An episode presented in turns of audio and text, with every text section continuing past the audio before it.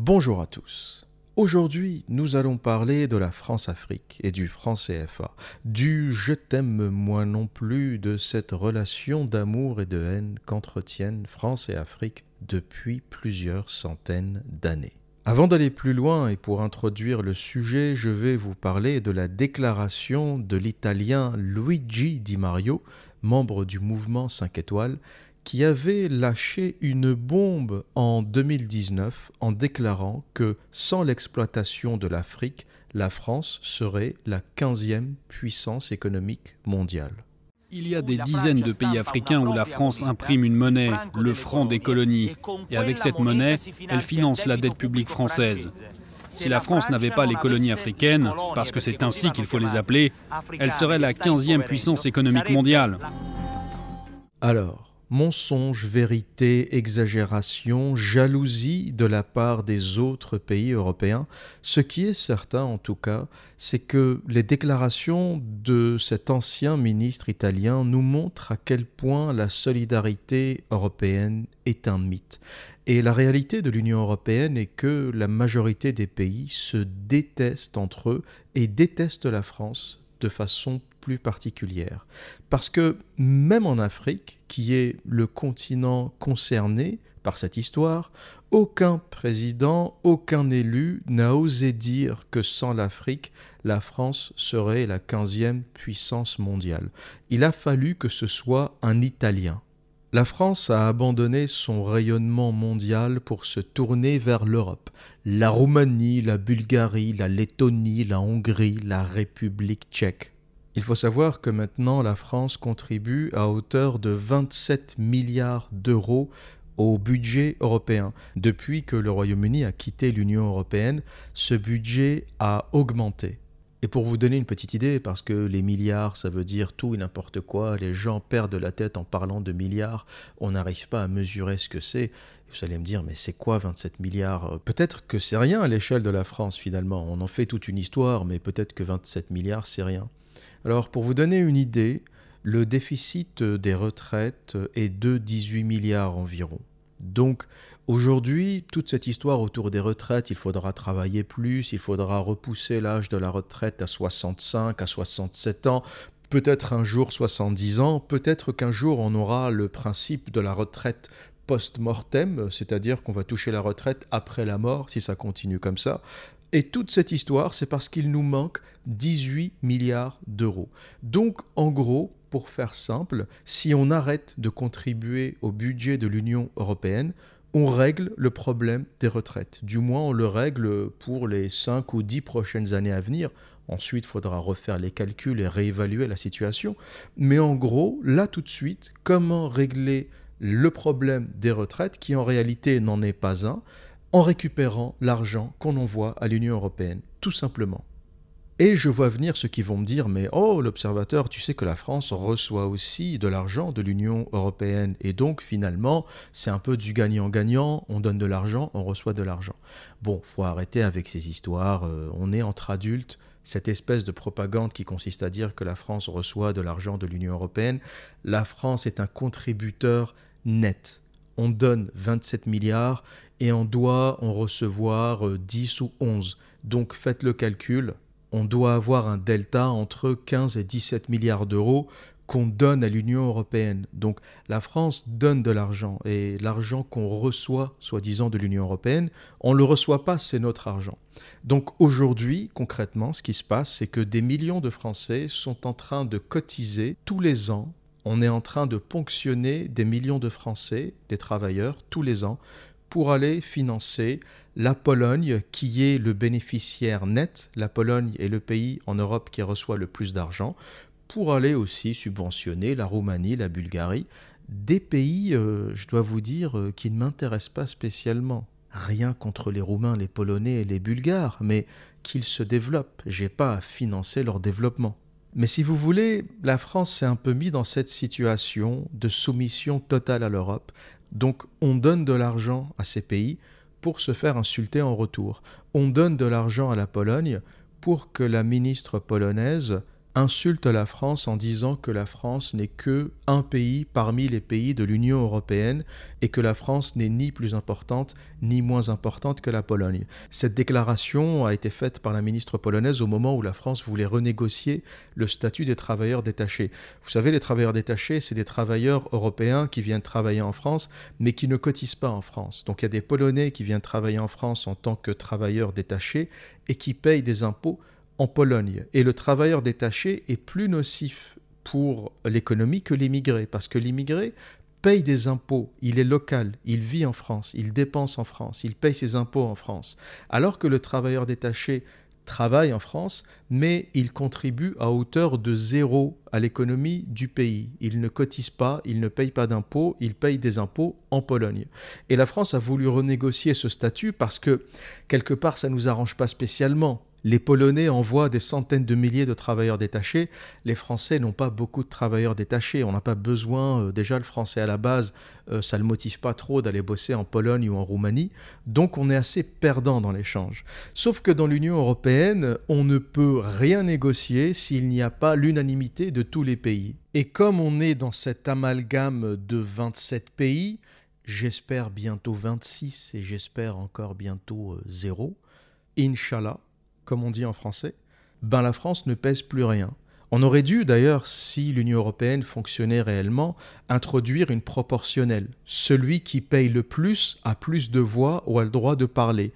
Il n'est pas normal qu'un pays comme la France, qui met sur la table 27 milliards d'euros tous les ans, ait un vote équivalent à celui de la Lettonie. C'est pas sérieux. La Lettonie, c'est même pas l'île de France, c'est même pas un département français. Donc c'est vraiment un système qui a broyé la France, qui a transformé la France de pays majeur dans le monde à une espèce de département euh, européen, une espèce de région. Et le président français aujourd'hui est un régent. Voilà, c'est un régent de la région France au sein de l'Union européenne qui n'a pas plus de pouvoir que le régent de la Lettonie ou que le régent de la Pologne. Et voilà comment on arrive à cette situation ou euh, une espèce de ministre, euh, une espèce de demi-portion. Quand tu vois Luigi Di Mario, c'est pas sérieux. Hein. Tu vois déjà euh, Luigi ministre, on se croirait chez Nintendo. Luigi et Mario ministre italien. Alors, il s'appelle Luigi Di Maio, plus exactement, mais c'est trop tentant. Donc ce monsieur, avec sa tête d'adolescent prépubère, était ministre du développement économique à l'époque, donc en 2019 et il insultait très directement la France en disant Sans ces colonies africaines, la France serait la 15e puissance économique mondiale. Il y a des dizaines de pays africains où la France imprime une monnaie, le franc des colonies, et avec cette monnaie, elle finance la dette publique française. Si la France n'avait pas les colonies africaines, parce que c'est ainsi qu'il faut les appeler, elle serait la 15e puissance économique mondiale ça prouve vraiment le déclassement intégral de la France parce que il y a 200 ans, il aurait dit un truc pareil, on aurait indexé l'Italie. Si tu veux, le Corse, il n'a pas la patience. Napoléoni, sur une déclaration pareille, il aurait transformé l'Italie en cave à vin. On aurait fait de l'Italie une arrière-boutique, on aurait fait de l'Italie un endroit pour stocker les meubles. Et d'ailleurs, Napoléon avait très bien compris à l'époque quel était le seul rapport possible entre la France et l'Europe. Le seul rapport possible est un rapport de force, est un rapport de violence. Si la France s'est engagée dans autant de guerres avec les autres pays européens, c'est que quelque part c'était le seul moyen de se faire respecter. La stratégie de la savate dans la gueule, c'est la seule langue que l'Italie, l'Allemagne ou la Prusse à l'époque comprennent, ou même l'Angleterre. C'est-à-dire que si t'envoies pas la grande armée pour foutre des coups de savate dans la gueule, les mecs te respectent pas. C'est ça l'Europe. Il y a des dizaines de pays africains où la France imprime une monnaie, le franc des colonies, et avec cette monnaie, elle finance la dette publique française. Si la France n'avait pas les colonies africaines, parce que c'est ainsi qu'il faut les appeler, elle serait la 15e puissance économique mondiale. Luigi Di Maio avait fait cette déclaration dans le cadre des vagues migratoires qui arrivaient en Italie. Et il avait dit que c'est en raison de l'appauvrissement de l'Afrique à cause de la France qu'on a ces vagues migratoires. Il a oublié tous les autres problèmes. Il a oublié les problèmes propres à l'Italie, il a oublié la question de la mafia dans le sud de l'Italie. L'Italie a une tradition de mafia et c'est pas à cause de la France. Il a oublié la question de l'euro qui appauvrit l'Italie. L'euro est un Deutschmark déguisé. L'euro est une monnaie allemande qui est beaucoup trop chère pour l'Italie, qui handicape ses exportations. Mais ça, il n'en parle pas. Il va soigneusement éviter de parler de la question allemande et de comment l'Allemagne a mis le reste de l'Europe en esclavage. Ça, ça l'intéresse pas. Il tape que sur la France. Il a oublié de parler de la question des frontières. Si l'Italie n'a plus de frontières, c'est pas à cause de la France. Si l'Italie est dans Schengen, si l'Italie est dans l'Union européenne, euh, si le fait que euh, dès qu'on a mis les pieds quelque part sur le territoire européen, en Roumanie, en Bulgarie ou ailleurs, on peut passer en Italie sans problème parce que il n'y a plus de frontières, ça c'est pas à cause de la France. Et Di Maio ne va jamais critiquer l'Union européenne, tout va bien. Il va jamais critiquer la mafia, il va jamais critiquer les problèmes structurels de l'Italie, les vrais problèmes de l'Italie, les problèmes de séparatisme entre le nord et le sud. Euh, le nord de l'Italie c'est l'Allemagne, le sud de l'Italie c'est carrément euh, un pays sous-développé, et l'Italie c'est un peu le problème de l'Italie, c'est qu'on essaye de faire vivre au sein d'un même territoire un nord extrêmement développé, quasiment du niveau euh, industriel de l'Allemagne, et un sud sous-développé. Et c'est un peu le problème euh, de l'Italie aujourd'hui. Il oublie tout ça, il regarde son pays voisin, la France, et il accuse la France de tous les maux. Et ça, c'est vraiment une question qui montre la perte d'influence de la France. Encore une fois, un Italien qui aurait eu ces propos il y a 200 ans, je vous dis tout de suite, le Corse, il n'aurait pas laissé passer. Parce qu'il aurait pu aussi attaquer les États-Unis en disant que la déstabilisation du Moyen-Orient, toutes les campagnes dévastatrices de l'Amérique en Syrie, en Irak, en partie en Libye. Alors la Libye, il y a un peu tout le monde. Hein. Il y a la France, il y a le Royaume-Uni, il y a les États-Unis tout ça, ça ne l'intéresse pas, donc il ne touche pas au Royaume-Uni, il ne touche pas aux États-Unis, et il attaque la France. Pourquoi? Il attaque le pays le plus faible, il attaque le pays qui s'est intégralement soumis à l'Union européenne et euh, à l'Amérique aussi d'une façon générale. Maintenant, parlons un peu plus en détail de cette déclaration. Est-ce qu'il y a euh, de la véracité dans tout ça? Est-ce que la France exploite vraiment l'Afrique? Est-ce que la France est responsable de la pauvreté en Afrique? Ou est-ce que les Italiens euh, cherchent un peu des problèmes euh, pour masquer les véritables problèmes, pour masquer leurs problèmes à eux? Les rapports entre la France et l'Afrique sont indéniables. Et ce serait mentir que de dire qu'il n'y a pas de transfert de richesse entre la France et l'Afrique, ou plutôt entre l'Afrique et la France. Sauf que c'est assez subtil, c'est ce qu'on appelle du néocolonialisme. On oublie seulement une chose, c'est qu'une grande partie de l'argent qui est dans notre porte-monnaie vient précisément de l'exploitation depuis des siècles de l'Afrique. Pas uniquement, mais beaucoup viennent de l'exploitation de l'Afrique. Alors, euh, il, faut euh, avoir un petit peu de bon sens, je ne dis pas de générosité, de bon sens, euh, de justice, pour rendre aux Africains je dirais, ce qu'on leur a pris, d'autant que c'est nécessaire si l'on veut éviter les pires convulsions ou difficultés avec les conséquences politiques que ça comporte euh, dans le prochain avenir. Quelle est la différence entre le colonialisme pur et le néocolonialisme? C'est que le néocolonialisme en général est moins spectaculaire. Il n'y a pas de présence physique, il n'y a pas de présence physique euh, des Français, des colons en Afrique. Le néocolonialisme est plutôt une exploitation politique, économique, qui permet de continuer à maintenir une forme de colonialisme sans présence officielle et physique du colon. Et l'un des outils les plus controversés aujourd'hui du néocolonialisme, c'est le franc CFA. Alors, qu'est-ce que le franc CFA On entend beaucoup parler du franc CFA, mais je pense que très peu de personnes savent exactement ce que c'est et savent comment ça fonctionne. Et j'avais lancé un sondage sur YouTube et vous avez été près de 40% à ne pas savoir de quoi il s'agit. Le franc CFA veut dire franc des colonies françaises d'Afrique. Il a été créé en 1945 par le général de Gaulle. Aujourd'hui, il a changé d'appellation. Ce n'est plus le franc des colonies françaises d'Afrique, mais il a deux appellations différentes. Pour les zones d'Afrique de l'Ouest, c'est le franc de la communauté financière d'Afrique. Et pour les pays d'Afrique de l'Est, c'est le franc de la coopération financière d'Afrique. Dans le principe, c'est la même chose, c'est toujours la monnaie euh, coloniale. On a simplement changé les noms pour euh, retirer euh, le mot colonie. Cette monnaie existe dans 14 pays africains, dont le Cameroun, le Sénégal, le Mali, la Côte d'Ivoire, le Bénin, le Burkina Faso et le Niger. Et il faut savoir que le franc CFA est la dernière monnaie coloniale encore en activité. Il n'y a aucun autre exemple dans le monde. Il n'y a aucun pays qui maîtrise et qui contrôle encore la monnaie d'un autre pays. Les Britanniques, à l'effondrement de l'Empire, se sont complètement retirés de leur colonie, et cette maîtrise de la France sur la monnaie de 14 pays africains est un exemple unique au monde.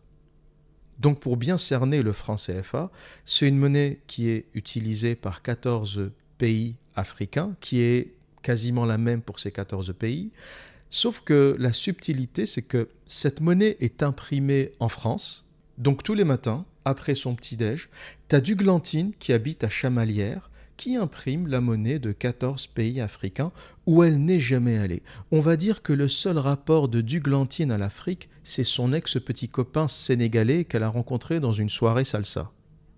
Donc ces 14 pays africains indépendants, sont sous la tutelle du ministère des Finances français qui fixe le taux de change du franc CFA. Le franc CFA aujourd'hui a un taux de change de 1 euro pour 655 francs CFA. Autre particularité de cette monnaie, c'est que la France impose aux pays africains de déposer 50% de leurs réserves de change à la Banque de France. Vous l'avez compris, le dimanche à Bamako, c'est le jour des mariages. 50% des réserves de cash des pays du franc CFA, as 14 pays indépendants qui devraient gérer leur argent en toute autonomie. Cameroun, Sénégal, Mali, Côte d'Ivoire, Bénin, Burkina Faso, Niger, tous ces pays mettent la moitié, 50%, de leur argent durement gagné directement à la Banque de France. Comme on l'a dit avant, ces pays doivent déposer 50% de leurs réserves d'argent en France. Pour les critiques de ce système, ces dépôts privent les pays concernés de liquidité, c'est-à-dire de monnaie immédiatement disponible pour investir notamment. En plus, ils n'ont pas le droit de créer de la monnaie supplémentaire, en cas de prévision de croissance par exemple, d'où un manque de crédit, notamment pour les entreprises. Donc, un développement potentiellement ralenti de ces pays on a un rationnement du crédit. Donc c'est clair, les banques africaines en zone franc ne prêtent ni aux ménages ni aux entreprises. Elles prêtent très peu et quand elles prêtent, les taux d'intérêt sont très élevés. Et bien sûr, l'un des problèmes que ça génère, c'est le manque de liquidité. Lorsque la moitié de ta trésorerie est à l'étranger, dans un pays étranger, en France, comment tu finances tes projets, comment tu finances tes investissements, c'est comme si euh, la moitié euh, de l'argent d'un épargnant était euh, déposé dans une banque étrangère et qu'il ne pouvait pas y avoir accès. Voilà, c'est un gage que tu donnes, la moitié de ton argent est bloqué ailleurs. Et la justification de ça, c'est que cette réserve de cash permet de stabiliser la monnaie. Euh, il y a différentes narrations à ce sujet, mais la vérité, c'est que on réquisitionne simplement la trésorerie de ces pays. Et ce qui est plus grave aussi, c'est que comme Duglantine à Chamaillère est responsable de la création et de l'impression des billets, ces pays ne peuvent pas créer d'argent, c'est-à-dire qu'on leur interdit la planche à billets. Et c'est quelque chose d'extrêmement grave et d'extrêmement pénalisant pour toute économie, parce que si l'économie croît, normalement, si on crée de l'emploi, si les entreprises sont performantes, on imprime de l'argent on produit de l'argent en proportion à l'expansion de l'économie. C'est comme ça que toute économie croît et prospère. Lorsque l'économie prospère, le volume d'argent augmente. Sauf que la particularité, il y a une zone dans le monde où on ne peut pas faire ça, c'est la zone CFA. Même si l'économie est en expansion, on ne peut pas, ou ces pays-là n'ont pas la main sur leur argent et ils ne peuvent pas produire leur propre argent. Donc, qu'est-ce qui se passe lorsque un pays est en croissance, mais que la masse monétaire ne peut pas augmenter? Eh bien, l'économie se rétracte. Donc ça, c'est probablement l'un des aspects les plus pénalisants du franc CFA. J'ai envie de dire que le fait que ça soit imprimé en France, ça, à la limite, on s'en fout. Les imprimeries, on s'en branle, et aujourd'hui, la majorité de l'argent est créé numériquement. Et, si c'était imprimé en France, mais que ces pays avaient la possibilité de demander à ce que le volume augmente en fonction de leurs besoins, en fonction de leur investissement, ça aurait été un moindre mal. La masse monétaire augmente et on finance les projets. Le drame, c'est que, en plus de la mainmise de Duglantine sur l'impression des billets à Chamaillère, la quantité d'argent produite est fixe et elle est dictée par la France et non par la réalité des économies locales. Et ça, c'est une aberration économique unique au monde. Autre aberration, on impose, la France impose aux pays de la zone CFA un déficit budgétaire maximum de 3%. Et là, j'ai envie de dire, LOL, LOL. Ils doivent remplir certains critères dits de convergence. Par exemple, inflation inférieure ou égale à 5%, déficit budgétaire qui ne doit pas dépasser 3% du PIB, réserve d'argent, etc. La France en 2020, pour vous donner un exemple, avait un déficit budgétaire de 10% et un endettement à hauteur de 115% du PIB. C'est-à-dire que lorsqu'on a besoin d'argent en France, admettons la crise du Covid, il faut euh, payer le chômage, payer les salaires, indemniser les gens qui n'ont pas pu travailler, eh bien on imprime et on laisse courir le déficit. C'est ce qu'on a fait partout dans le monde, aux États-Unis, en Europe. Et à chaque fois qu'on a besoin d'argent, eh bien on imprime et on explose le déficit. Sauf que pour l'Afrique, on leur exige d'être sérieux. La France exige aux pays de la zone CFA faut être sérieux, 3% de déficit, arrêtez de vous comporter comme des Africains, il faut être sérieux. Nous, c'est pas grave. Nous, on est développés, donc nous, on peut avoir 10%, 15%, 30% de déficit, RSA, ACDIC, APL. C'est pas grave, c'est la France. Mais vous, l'Afrique, soyez sérieux. Faut vous comporter comme des Allemands. 3% de déficit. Voilà un peu l'aberration ou une autre aberration du franc CFA.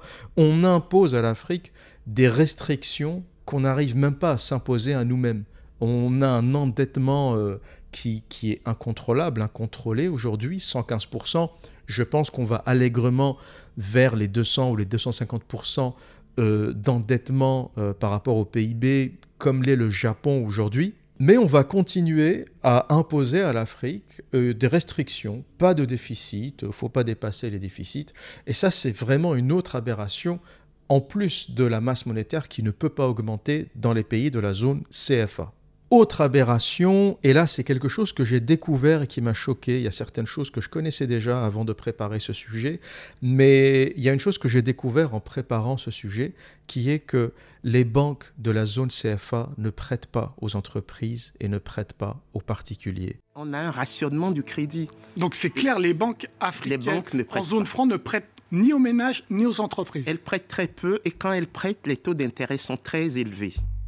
Et là, je me suis dit, mais c'est pas possible. Je me demande comment ça a tenu aussi longtemps. Pourquoi les Africains ne se sont pas révoltés? Pourquoi il n'y a pas des gens dans la rue? Pourquoi il n'y a pas de soulèvement? Vous allez penser que le franc CFA, c'est une monnaie. Elle est stable, elle est gérée par la France. C'est très bien. Donc il y a des banques et l'Africain moyen, il peut aller à sa banque demander un prêt bancaire. Comme on le fait en France, comme on le fait en Europe. Eh bien non, les banques de la zone CFA ne prêtent pas. Elles prêtent aux grandes entreprises, mais elles ne prêtent pas à l'agriculteur local, elles ne prêtent pas aux particuliers, et lorsqu'elles prêtent, elles prêtent avec des taux d'intérêt hors d'atteinte. On parle de taux d'intérêt de 7, 8, 10%. Alors qu'en France, on est à 1,5 ou 1,75, parfois même moins sur des courtes durées. Et ça, c'est vraiment le drame parce que à quoi sert une banque qui ne prête pas? À quoi sert une banque qui ne prête pas aux entreprises locales, qui ne prête pas euh, aux gens, aux habitants, aux Africains du quotidien? Et c'est là qu'on comprend que le franc CFA n'est pas une monnaie comme les autres, c'est pas la monnaie du peuple. Et certains habitants de la zone CFA ne voient même pas le franc CFA. En fait, il est trop cher, c'est pas quelque chose qui circule pour le petit agriculteur, pour le petit producteur.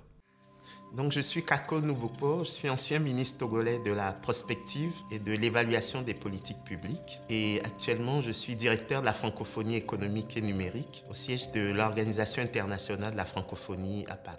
Si vous faites un tour en Afrique, dès que vous sortez des capitales, vous avez l'impression d'être dans des économies sans monnaie. Parce que cette monnaie est tellement forte qu'il n'y a pas de transaction dans les villages à partir du franc CFA. Et, ça, c'est dramatique. Ça veut dire que, en fait, les gens, ils n'ont pas de compte bancaire, ils n'ont pas accès à la circulation monétaire formelle.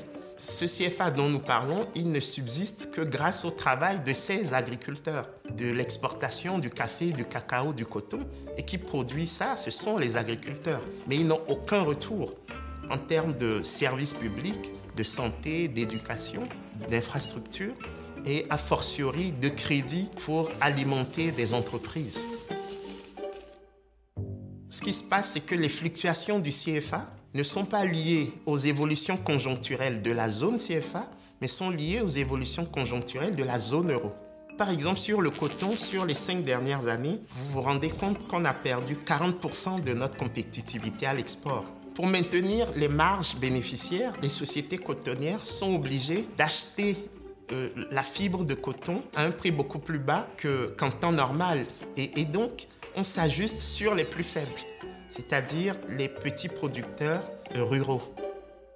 Et donc à quoi sert ce franc CFA si euh, on ne peut pas l'augmenter avec la masse monétaire qui augmente, on ne prête pas aux entreprises, on ne prête pas aux particuliers, euh, le déficit est limité à 3%, donc on ne peut pas faire trop d'investissements pour se développer. Mais à quoi, à quoi il sert en fait? Pourquoi il existe euh, Les pays de la zone CFA sont parmi les pays les plus pauvres du monde? Donc à quoi il sert très concrètement? Eh bien, c'est là qu'on arrive à la vérité du franc CFA et sa substance. À quoi sert cette monnaie? À quoi sert ou à qui elle sert? Eh bien, pour commencer, cette monnaie facilite les investissements français. Comme la convertibilité est très facile, euro-franc CFA, elle est fixe, 1 euro pour 655 euh, francs CFA, le taux est fixe, il ne change pas, il est fixé par la France. Et donc c'est très facile lorsqu'on a de l'euro, lorsqu'on est une entreprise française, d'aller investir dans ces pays-là. Donc Total, Bolloré, Bouygues utilisent le levier du franc CFA pour aller investir dans ces pays-là. Il permet aussi de rapatrier l'argent en France sans problème. Parce que une fois que tu as investi, que tu as fait des bénéfices, il serait bien que tu puisses rapatrier ton argent. Et comme le taux de change est fixe, le franc CFA, c'est aussi bon que l'euro en fait. Eh bien, tu n'as pas eu de problème, tu n'as pas eu de dévaluation entre le moment où tu as investi il y a 5 ans ou il y a 10 ans et aujourd'hui. La stabilité fait que tu récupères ton argent assez facilement et les transferts d'argent vers la France, vers la zone euro sont très faciles grâce au franc CFA. Donc il élimine les problèmes de taux de change, les problèmes de, frais, de coûts liés à la devise. Le franc CFA permet d'effacer tous ces frais et c'est une aubaine pour les entreprises françaises qui commercent en Afrique. Ça permet aussi de contrôler le prix des matières premières parce que on achète les matières premières en franc CFA, tu as du glantine qui imprime du franc CFA, on prend ce franc CFA et on va acheter des matières premières, pas uniquement du pétrole et de l'uranium, mais aussi du coton, du cacao et tout ce que produisent ces pays-là. Et vous imaginez un peu l'aubaine, on achète des matières premières avec de l'argent qu'on imprime nous-mêmes. C'est le Monopoly le truc le plus proche du franc CFA, c'est le Monopoly. Tu as de l'argent que tu fabriques, tu achètes des matières premières avec. Autre chose qu'il faut savoir, c'est que les Français siègent au conseil d'administration des banques centrales africaines. Ça aussi, c'est quelque chose que j'ai découvert. Donc, tu as des pays complètement indépendants, des pays souverains. À la Banque centrale, imagine, euh, la Banque centrale du Sénégal, tiens, imaginons. Eh bien, tu as, les Sénégalais qui sont assis comme ça autour, tu as une réunion où tu as le directeur de la Banque centrale, et au bout de la table, tu as Jean-Michel. Jean-Michel qui a fait le voyage avec Duglantine depuis Chamalières pour cette réunion. Jean-Michel, il n'est pas sénégalais, hein. il, est, il est français, mais il est assis au bout de la table. Il a demandé un petit café avec une sucrète. Et les Sénégalais, ils sont là autour de la table. Oui, donc euh, cette année, euh, visiblement, on a fait un peu de croissance. il faudrait tant d'argent, on a besoin de stimuler l'économie. il faudrait imprimer 20 milliards de plus par rapport à l'année dernière. Et là, tu as Jean-Michel au bout de la table. Il fait non. Non, les mecs, on ne peut pas imprimer plus d'argent. Puis le directeur sénégalais, il fait Mais pourquoi? Ben non, Duglantine, elle a dit non. Et le président de la Banque centrale du Sénégal, il fait Mais Jean-Michel, euh, lâche-nous un petit milliard, c'est pas possible, on est asphyxié là. Qu'est-ce que le chômage, les gens, ils ont plus à bouffer, mais qu'est-ce qui se passe? Pourquoi vous faites ça? Puis Jean-Michel, il répond Tu te souviens de ce qui est arrivé au dernier directeur de la Banque centrale? Oui, celui qui s'est suicidé euh, de deux balles dans la tête. Oui, je sais, c'est malheureux. Ben, lui aussi, il avait demandé 2 milliards de plus. Donc le franc CFA, c'est vraiment un drame pour l'Afrique. C'est une aberration pour les différentes raisons que j'ai citées, qu'on pourra résumer assez simplement. Le taux de change est fixe par rapport à l'euro, donc c'est une monnaie qui est très forte, c'est une monnaie qui est très chère. Et qu'est-ce qui se passe lorsqu'une monnaie est forte? Eh bien, tes produits locaux sont trop chers pour être exportés. Par contre, tu as une facilité pour importer. Et qu'est-ce qui s'est passé ces dernières années en Afrique? Invasion de produits chinois. Parce qu'on fait quoi avec une monnaie forte? On achète du chinois. On peut rien exporter parce que finalement, avec le franc CFA, l'africain est plus cher que le chinois. Tu fabriques un truc, tu l'exportes en franc CFA, personne ne veut l'acheter. Donc les industries africaines de la zone CFA ne se sont jamais développées parce qu'avec une monnaie aussi forte, ben, tu n'es pas compétitif à l'export par rapport aux autres pays. Par contre, la monnaie forte fait que tu peux acheter toutes les babioles et toutes les saloperies que les Chinois peuvent te vendre. Donc aujourd'hui en Afrique, il y a une invasion de conneries, de babioles, de trucs en plastique chinois parce que le franc CFA donne les moyens d'acheter ce genre de choses. Donc ces pays-là importent et dépendent de l'importation et souffrent énormément lorsqu'il faut exporter. Et finalement, le franc CFA a exactement le même problème que l'euro pour la France. C'est assez marrant l'euro, c'est un peu le franc CFA des Allemands. Les Allemands nous ont mis en esclavage avec l'euro, comme on a mis en esclavage l'Afrique avec euh, le franc CFA. Finalement, chacun son bourreau, chacun son esclave, la roue tourne, et on est aussi, les pays de la zone euro sont aussi les esclaves de l'Allemagne. Et les défenseurs du franc CFA, parce qu'il y en a, il n'y a pas que des détracteurs, mais il y a aussi des gens qui pensent que le franc CFA est une très bonne monnaie, qu'elle est très forte, qu'elle est stable, qu'elle permet justement de stabiliser la monnaie et l'économie de ces pays. Et il faut parler aussi de ceux qui pensent que c'est une bonne chose. Il hein. faut avoir les deux visions euh, de la chose parce que sinon c'est injuste et on finit par avoir une, idée biaisée. Donc je me suis aussi intéressé à, ceux qui font la promotion du franc CFA. Je me suis dit, mais peut-être qu'ils ont compris un truc que je n'ai pas compris, parce que quand je fais mon analyse, je vois rien de bon, je vois rien de, positif à cette histoire. Donc l'argument numéro un des défenseurs de la zone CFA ou du franc CFA, c'est de dire que c'est une monnaie unique qui facilite les échanges entre les pays africains comme l'euro facilite les échanges entre les pays européens. Sauf que en Afrique, l'argument ne tient pas parce que les échanges entre pays africains de la zone CFA, c'est 2%. La majorité de ces pays commercent avec l'extérieur. Ils commercent avec la Chine, ils commercent avec d'autres pays hors zone CFA. Et cet argument ne tient pas. Il tient peut-être un peu la route avec l'euro parce que 60% des échanges commerciaux entre pays européens se font à l'intérieur de la zone euro, donc ça tient la route sur l'euro, mais sur le franc CFA, ça ne représente que 2%. Donc cet argument de la monnaie unique euh, qui permet aux pays de commercer entre eux ne tient pas la route euh, en Afrique, comme dirait l'autre, faux, nul, zéro.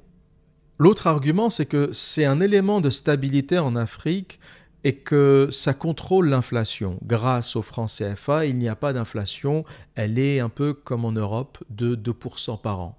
Et là aussi, j'ai envie de dire que le problème, c'est pas l'inflation, le problème, c'est le chômage, le problème, c'est le manque de croissance. Parce que lorsqu'il y a de l'inflation et qu'il y a du travail, lorsqu'il y a de l'inflation et que les salaires montent, l'inflation n'est pas un problème. Le vrai problème, c'est la stagflation.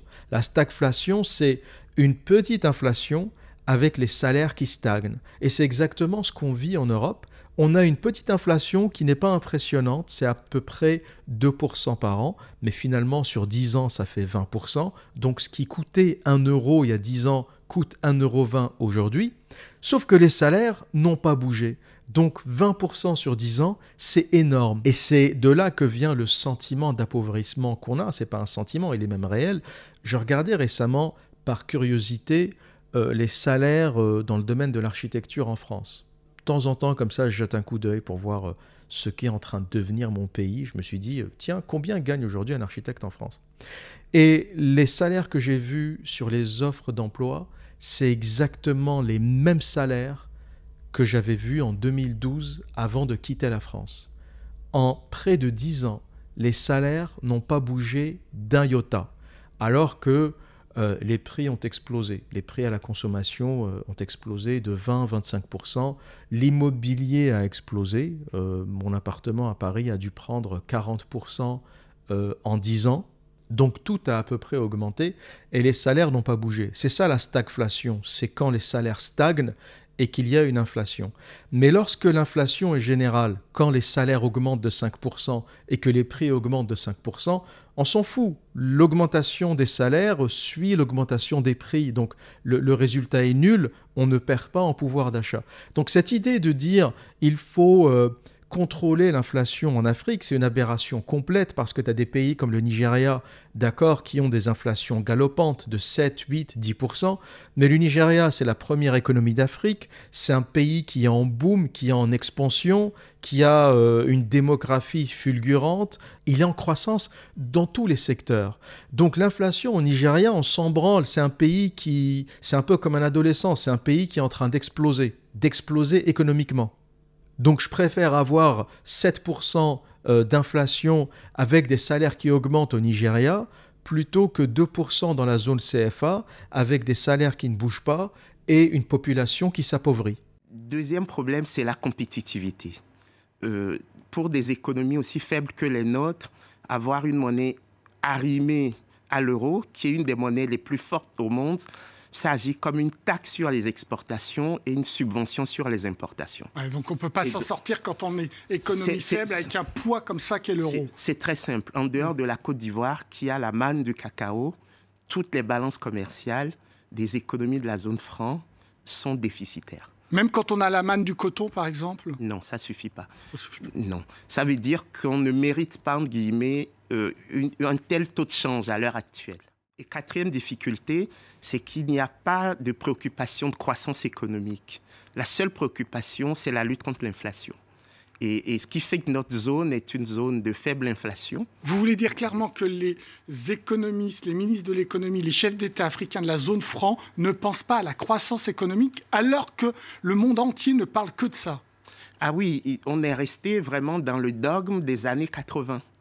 Euh, cette idée que la politique monétaire ne doit avoir comme seul objectif que la stabilité des prix. C'est-à-dire 2% d'inflation. Exactement. Ce qu'on a du mal, même nous, en, ce moment, à, atteindre.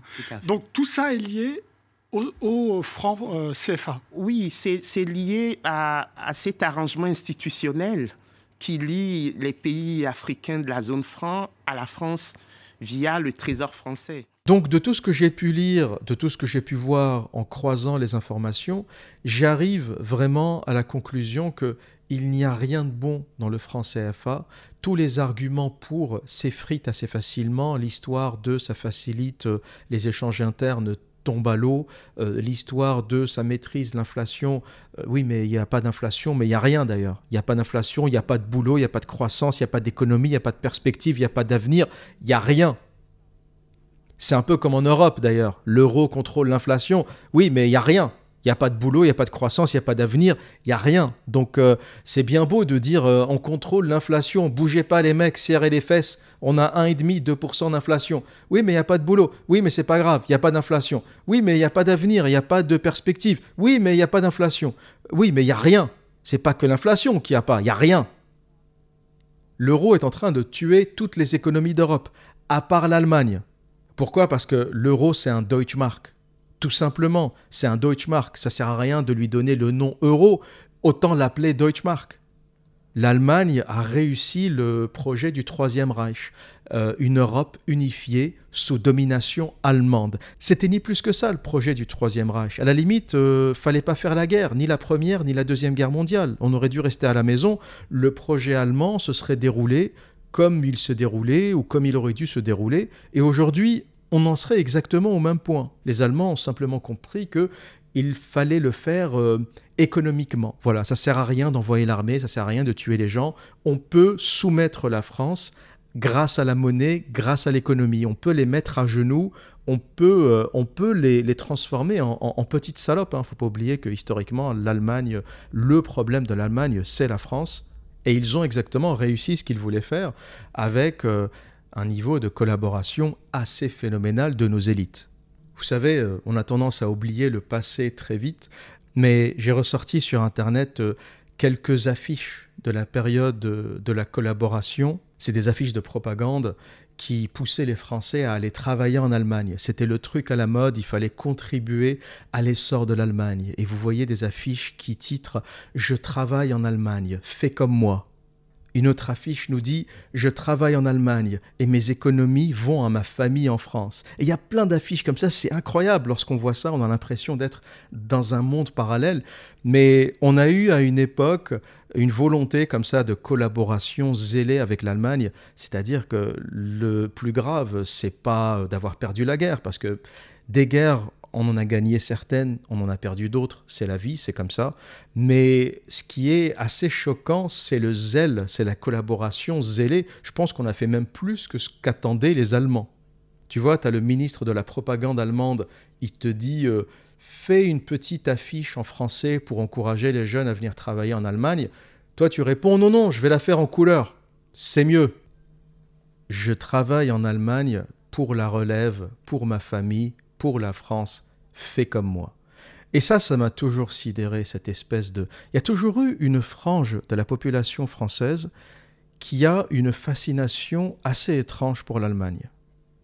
Il y a comme ça une espèce de classe euh, germanophile, mais pas au sens où ils aiment l'Allemagne, la culture allemande. Je dois dire que dans l'absolu, l'Allemagne est un pays assez intéressant à plusieurs égards. Euh, J'y passerai pas mes vacances, mais j'aime bien euh, Berlin, j'aime bien Munich, euh, j'ai une petite préférence pour Berlin, on va dire. C'est un peu plus euh, dynamique, un peu plus. Euh, Quand tu es jeune, Berlin, pour faire la fête, pour moi, c'est le meilleur endroit sur Terre. C'est une ville incroyable. Donc, c'est un pays intéressant. J'ai rien contre l'Allemagne. Mais cette germanophilie exacerbée au sens on accepte la soumission et on accepte l'allemand comme l'homme supérieur, ça m'a toujours un peu dérangé. Et tu as beaucoup de Français, historiquement, qui ont toujours été dans cette dans cette tendance, dans cette sensibilité, on va dire. Je travaille en Allemagne, fais comme moi, pour la relève, pour ma famille, pour la France. Et c'est exactement ce que répètent nos élites aujourd'hui. On n'en est pas loin, du moins, on n'en est pas loin. Je crois en l'Europe. Je travaille en Europe, fais comme moi, pour la relève, pour ma famille, pour la France. On pourrait reprendre la même affiche avec le drapeau étoilé de l'Union européenne et faire exactement la même chose il y a une espèce comme ça de, connotation, de soumission malsaine qui m'a toujours exacerbé. Et on retrouve ça dans une partie euh, de la population française. Peut-être qu'il faudrait un psychanalyste hein, pour euh, comprendre euh, quelles en sont les, les raisons. Il faudrait peut-être allonger comme ça quelques millions de personnes sur un divan rouge et leur demander qu'est-ce qui se passe les mecs? Qu'est-ce qui vous arrive? Vous habitez le plus beau pays du monde, vous avez la meilleure bouffe au monde, le meilleur vin au monde, les plus belles femmes du monde, les meilleures baiseuses de la planète. Vous êtes fasciné par l'Allemagne. Qu'est-ce qui vous arrive? Même Nietzsche n'était pas fasciné par l'Allemagne. Nietzsche était fasciné par la France, il était fasciné par Napoléon. Nietzsche, qui a quasiment théorisé l'homme supérieur, était fasciné par la France. Et t'as des millions de Français qui sont fascinés par l'Allemagne. Il y a des trucs comme ça, tu comprends pas.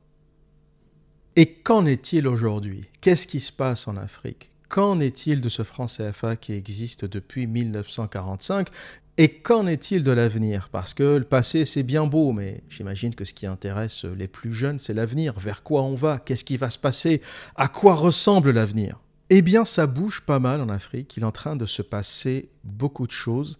Et beaucoup de pays africains sont en train de regarder du côté du Commonwealth.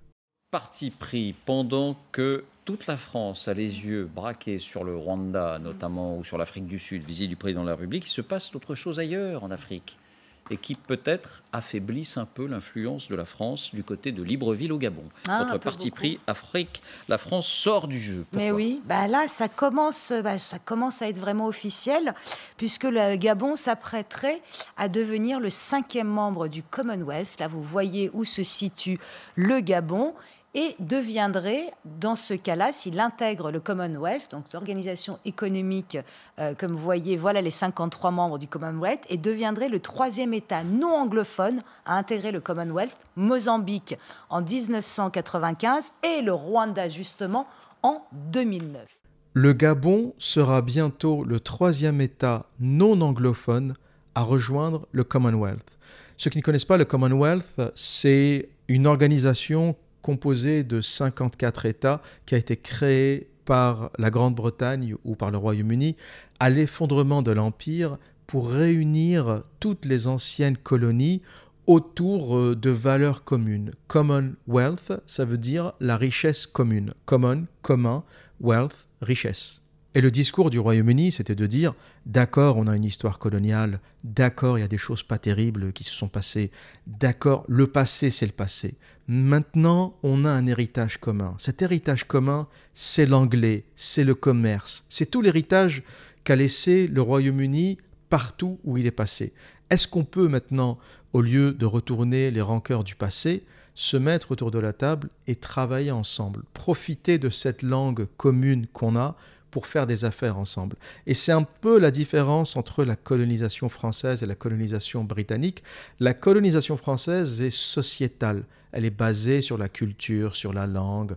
Euh, on vise un peu à transformer tous les citoyens de la Terre en français. C'était un peu l'ambition de la colonisation française. Il y a toujours cette idée assimilationniste. Hein. On a le sentiment que la langue française a quelque chose de magique et qu'elle peut transformer tout le monde en français. Les Britanniques sont un peu plus pragmatiques, sont un peu plus réalistes. Leur colonisation est basée sur le commerce. Ils n'ont jamais eu la volonté de transformer l'Indien ou l'Éthiopien en parfait citoyen britannique. Ça ne les a jamais intéressés. Et ils ont peut-être euh, suffisamment connaissance des différences génétiques, culturelles, et ils ont peut-être simplement la modestie de dire tu ne changes pas un peuple comme ça. Voilà, tu peux lui apprendre ta langue, tu peux lui apprendre ton histoire, mais tu peux pas le transformer comme ça en britannique euh, ou, en, écossais. Euh, tu vas pas mettre euh, l'indien en kilt et, jouer de la cornemuse. Chacun sa culture. Et c'est pour ça que les Britanniques ont réussi à transformer l'essai assez rapidement. Comme leur empire était basé sur le commerce, eh bien, c'était assez simple de garder les relations avec leurs anciennes colonies et euh, de rapidement basculer vers des relations normales, normalisées autour du commerce. Alors que la France a gardé un système d'exploitation assez archaïque, assez violent. Et quand je dis violent, euh, je pèse mes mots. Hein. La France-Afrique, euh, c'est aussi beaucoup de sang, euh, il y a un article de Mediapart qui en parle très bien. On recense à peu près 22 présidents africains qui ont été de près ou de loin assassinés avec l'intervention de la France. Il faut prendre ça avec des pincettes, mais c'est un secret de polichinelle aujourd'hui, on le sait très bien. Il y a des enquêtes qui sont en train de se dérouler, il y a des archives qui sont déclassées petit à petit. Et parmi les assassinats obscurs, on a euh, Thomas Sankara au Burkina Faso, et bien sûr, on a euh, l'assassinat moins obscur de Kadhafi. Hein, Kadhafi, c'est clairement un assassinat en règle, en bonne et due forme. C'est pas uniquement euh, une intervention française. Hein. Français, britanniques, américains ont assassiné Kadhafi, qui était l'un des grands défenseurs de la cause panafricaine, qui était l'un des grands défenseurs d'une Afrique libre, d'une Afrique autonome.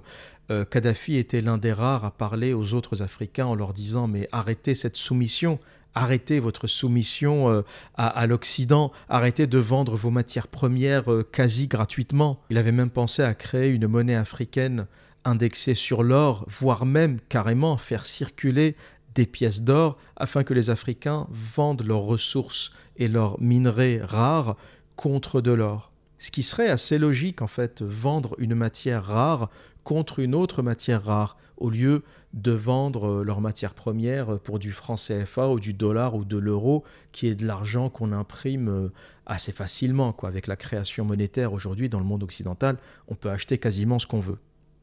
Et c'est pour ça que Kadhafi n'a pas fait long feu, il a été liquidé assez rapidement. Et sans trop rentrer dans les détails, les raisons de l'assassinat de Kadhafi sont assez claires. Et pour revenir au Commonwealth, le Gabon, pays francophone, africain, est sur le point de rejoindre cette organisation.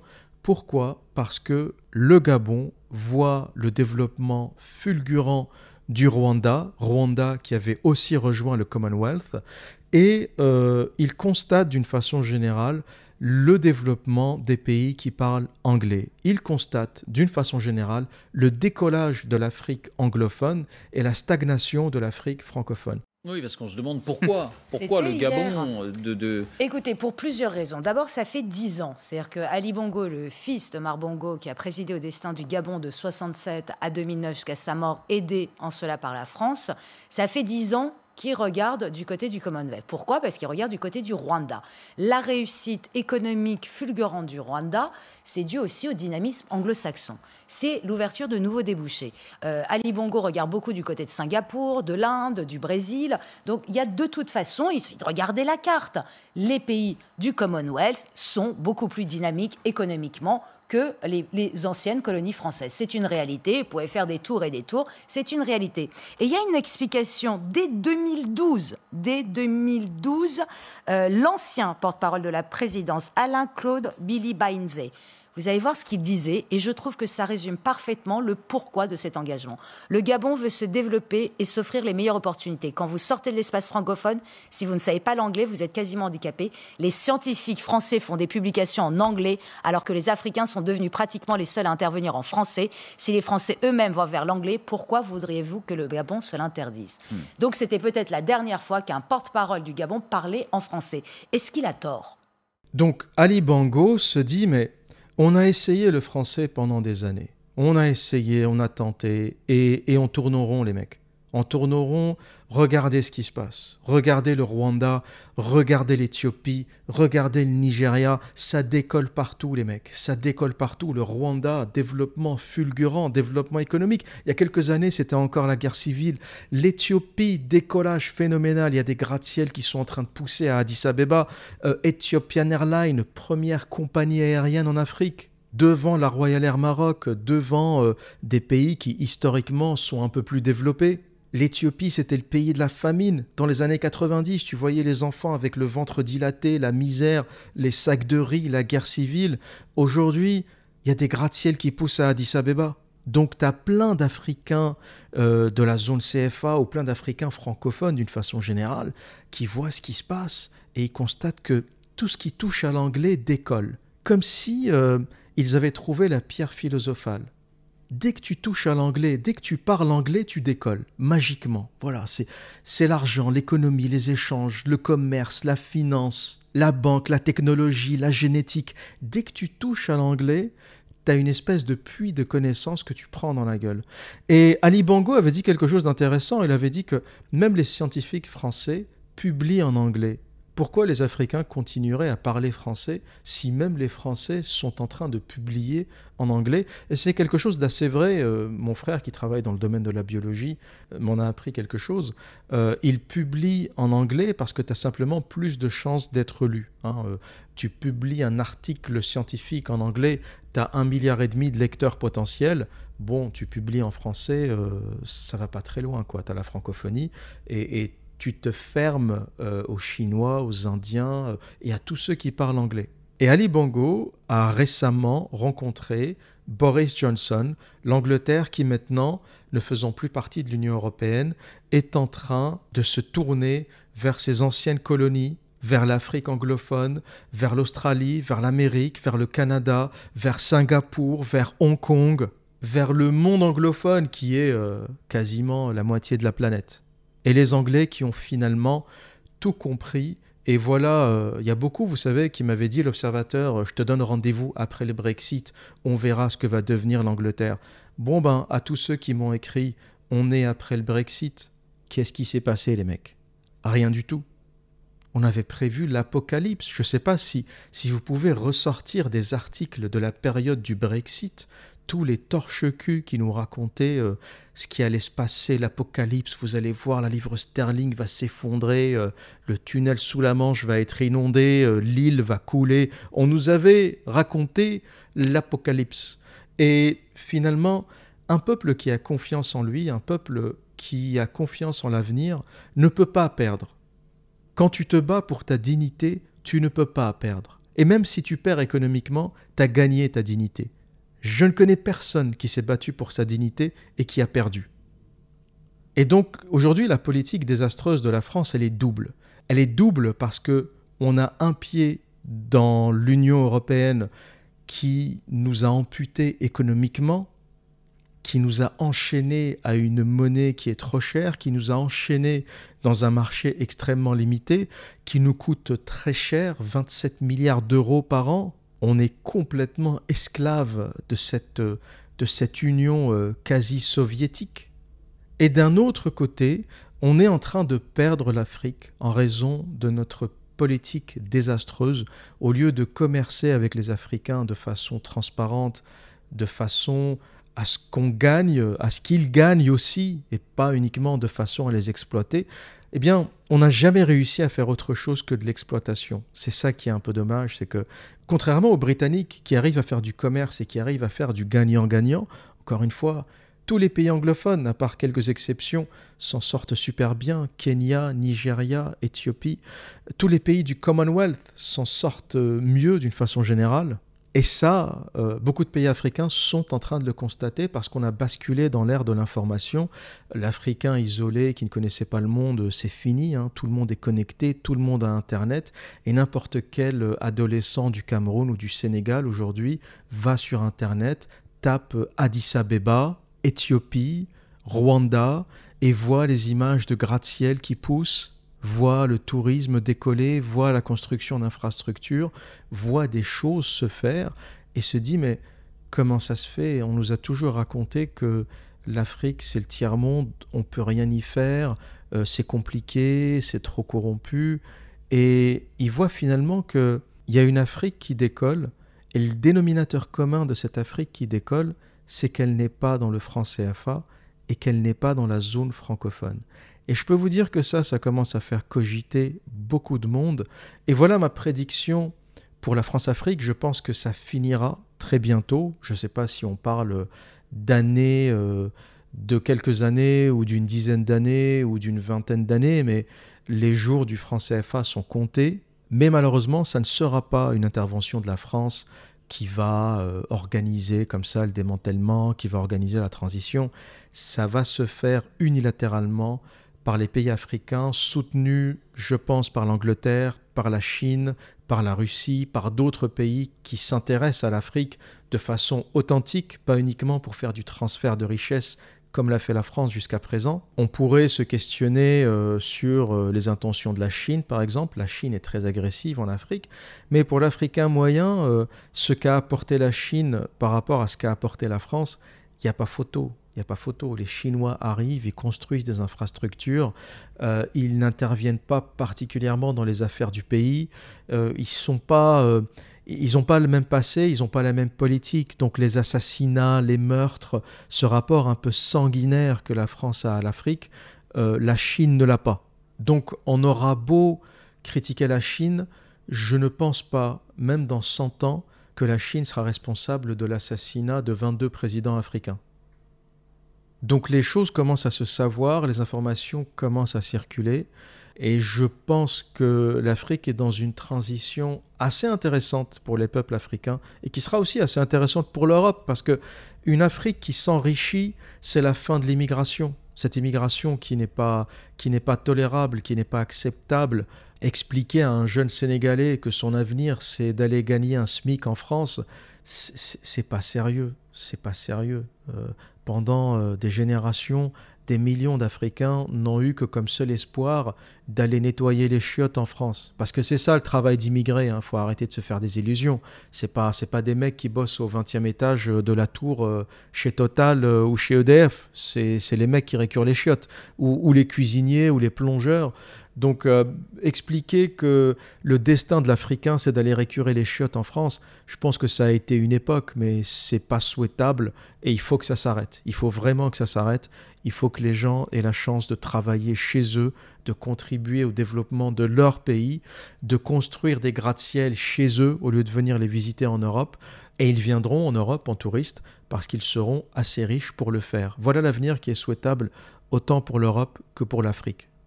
Et je pense, je suis assez optimiste, je suis un optimiste d'une façon générale, je pense que l'humanité est engagée dans un progrès sans limite, dans un progrès illimité.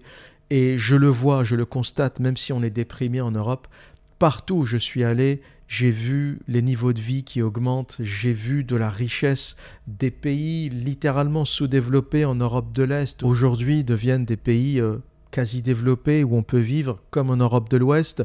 Euh, L'Asie du Sud-Est, le décollage de l'Asie du Sud-Est, mais là, il n'y a rien à dire. C'est quasiment une partie du monde qui est en train de dépasser les standards européens. Il y a des choses aussi très intéressantes qui se passent en Amérique du Sud, notamment en Colombie. Colombie, qui était le, fief de la drogue et des gangs et des meurtres, euh, aujourd'hui, euh, c'est un endroit où tu as plein de startups qui s'installent parce que la connexion Internet est assez bonne euh, et la vie est pas chère et la qualité de vie est incroyable. Les femmes sont magnifiques. Il y a, il y a tout ce qu'il faut, si tu veux. Il y a tout ce qu'il faut. Donc le monde avance, c'est pas fulgurant, ça n'avance pas très vite, c'est pas impressionnant, mais le monde avance, le monde avance, des pays sortent de la misère. Regardez ce qu'était l'Éthiopie dans les années 90 et regardez ce que devient l'Éthiopie aujourd'hui. Regardez ce qu'était le Rwanda dans les années 90 et regardez ce qui est en train de devenir le Rwanda. Les pays sortent de la misère, le monde sort de la misère. L'alimentation n'est plus un problème. Euh, on en a trop aujourd'hui. Un tiers de ce qu'on produit va à la poubelle.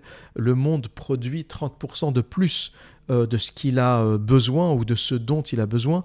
Donc le progrès est une réalité. Le monde, euh, dans sa globalité, est en train de sortir de la misère. Et l'avenir de l'humanité, c'est vraiment une prospérité sans précédent. Ça, c'est ma vision. Je pense que l'homme vise la prospérité absolue. Il y aura des hauts et des bas jusqu'à ce qu'on y arrive. Il y aura encore des guerres, il y aura encore de la violence. Ça ne sera pas une pente ascendante continue, mais le but ultime de l'humanité, c'est une prospérité globalisée qu'on peut déjà constater, et je n'ai aucun doute euh, sur l'avenir de l'Afrique et sur l'avenir du monde d'une façon générale. Je sais que j'ai un son de cloche qui dénote complètement de ce que peuvent voir les gens, mais peut-être que j'ai une vision euh, globalisée, j'ai vu des choses, j'ai voyagé beaucoup plus que le commun des mortels. Donc j'ai vu des endroits, j'ai vu des pays se développer, j'ai vu la différence d'année en année euh, dans certains pays. Si vous voulez, j'ai compris par exemple que le Vietnam était un pays qui allait exploser dans les prochaines années quand j'ai vu une sandwicherie afficher le code Wi-Fi sur la vitrine. À Hanoï, il n'y a pas un seul mètre carré où vous n'avez pas de connexion Wi-Fi. C'est là où j'ai compris que le Vietnam ne connaîtrait plus jamais la misère. Et la sortie de l'Afrique, elle se fera comme ça parce que un continent avec autant de richesses, autant de potentiel ne peut pas rester éternellement pauvre. Et euh, le, développement de l'Afrique euh, se fera. Euh, je pense qu'il se fera sans la France et sans la francophonie parce que ça a tout simplement pas marché et il n'y a pas de raison pour que quelque chose qui n'a pas fonctionné pendant 200 ans commence à fonctionner.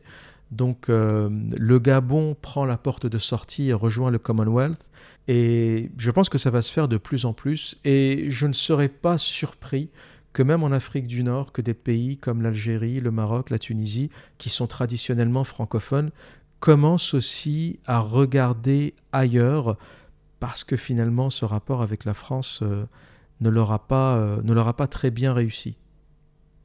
Voilà donc pour mon analyse euh, du franc CFA, voilà donc pour mon analyse de la France-Afrique. Ça a été une aventure qui a permis à la France de s'enrichir un peu euh, il serait mentir de dire que le rang mondial de la France euh, est uniquement en raison des richesses africaines. c'est complètement faux. Hein, faut pas non plus, on va pas raconter que Airbus c'est grâce à l'Afrique, le TGV c'est grâce à l'Afrique, les centrales nucléaires c'est grâce à l'Afrique. Le, progrès technologique et le génie français est complètement indépendant de l'Afrique. Donc on va dire que les déclarations de l'ancien ministre de Nintendo euh, sont euh, un peu exagérées, mais dire que une partie de la richesse de la France, une partie du cash disponible dans la Banque centrale française qui réquisitionne 50% euh, des liquidités, et ne pas dire que des milliards d'euros ou des milliards de francs CFA ont transité directement de l'Afrique vers la France, euh, ça serait complètement un mensonge et ça serait ignorer euh, la réalité. Donc oui, une partie de la richesse et de la prospérité et du système social français est probablement en partie financée par ces transferts de richesse de l'Afrique vers la France. Voilà pour aujourd'hui. Et que dire d'autre? Eh bien, comme à mon habitude, prenez soin de vous et à très bientôt. Si vous faites un tour en Afrique, dès que vous sortez des capitales, vous avez l'impression d'être dans des économies sans monnaie. Parce que cette monnaie est tellement forte qu'il n'y a pas de transaction dans les villages à partir du franc CFA. Et, ça, c'est dramatique. Ça veut dire que, en fait, les gens, ils n'ont pas de compte bancaire, ils n'ont pas accès à la circulation monétaire formelle. Ce CFA dont nous parlons, il ne subsiste que grâce au travail de ces agriculteurs, de l'exportation du café, du cacao, du coton, et qui produisent ça, ce sont les agriculteurs. Mais ils n'ont aucun retour en termes de services publics, de santé, d'éducation, d'infrastructure et a fortiori de crédit pour alimenter des entreprises.